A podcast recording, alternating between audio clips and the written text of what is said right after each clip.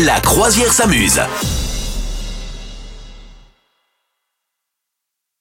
Top Chef, Top Chef, je vous en avais parlé il y a quelques temps, a recommencé. Eh bien, eh bien, n'empêche que, est-ce que tu as eu cette réflexion philosophique sur Top Chef, capitaine, à te dire, le temps que le mec, il finisse son plat, d'accord, son méli-mélo de ragondin de viande sur euh, jardinière, Oui. eh bien, tu te dis, donc ils ont filmé, ils ont dit stop les mains en l'air.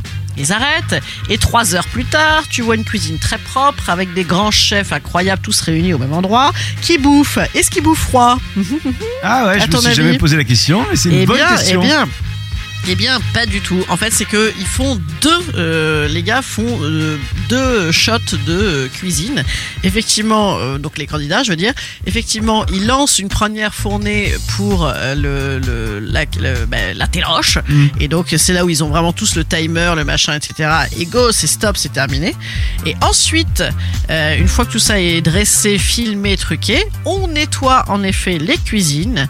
Et pendant ce qu'on installe les chefs chicos qu'on a déjà eu du mal à rassembler ensemble, eh bien, ils se refoutent une pelletée euh, dans une cuisine planquée, les candidats. D'accord. Ils refont, ils refont effectivement des, des en coulisses le plat euh, à l'identique pour euh, les chefs. Eh, dingue ça. Donc c'est pas c'est pas réchauffé, c'est évidemment pas immédiat après.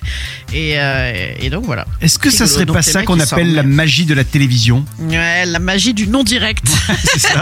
cette façon, cette expression, c'est la magie du direct. hein. Ça, c'est quand il y a un couac. Mais euh, donc voilà. Tu Donc, regardes toi. Top Chef?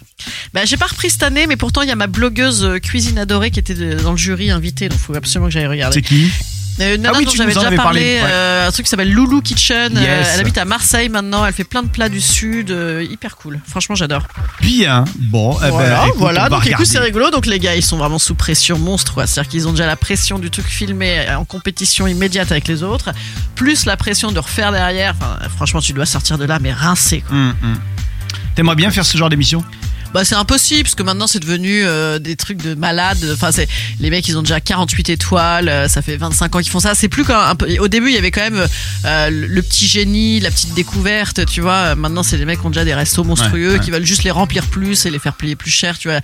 Ça a un peu perdu. Enfin c'est des trucs de ouf. Hein. En même temps c'est cool mais euh, à une époque, moi, je faisais avec des potes, on faisait incroyable dîner, là, tu sais, le truc où on s'invitait mutuellement, Ah ouais, on bien, comparait, et on se donnait des notes et tout, on se faisait des animations débiles et tout. C'était, Et ça on allait dans les chi- on, allait, on allait dans les chiottes se critiquer et tout, c'était hyper drôle. Mais euh, non, non, c'était très sympa. Vous souhaitez devenir sponsor de ce podcast?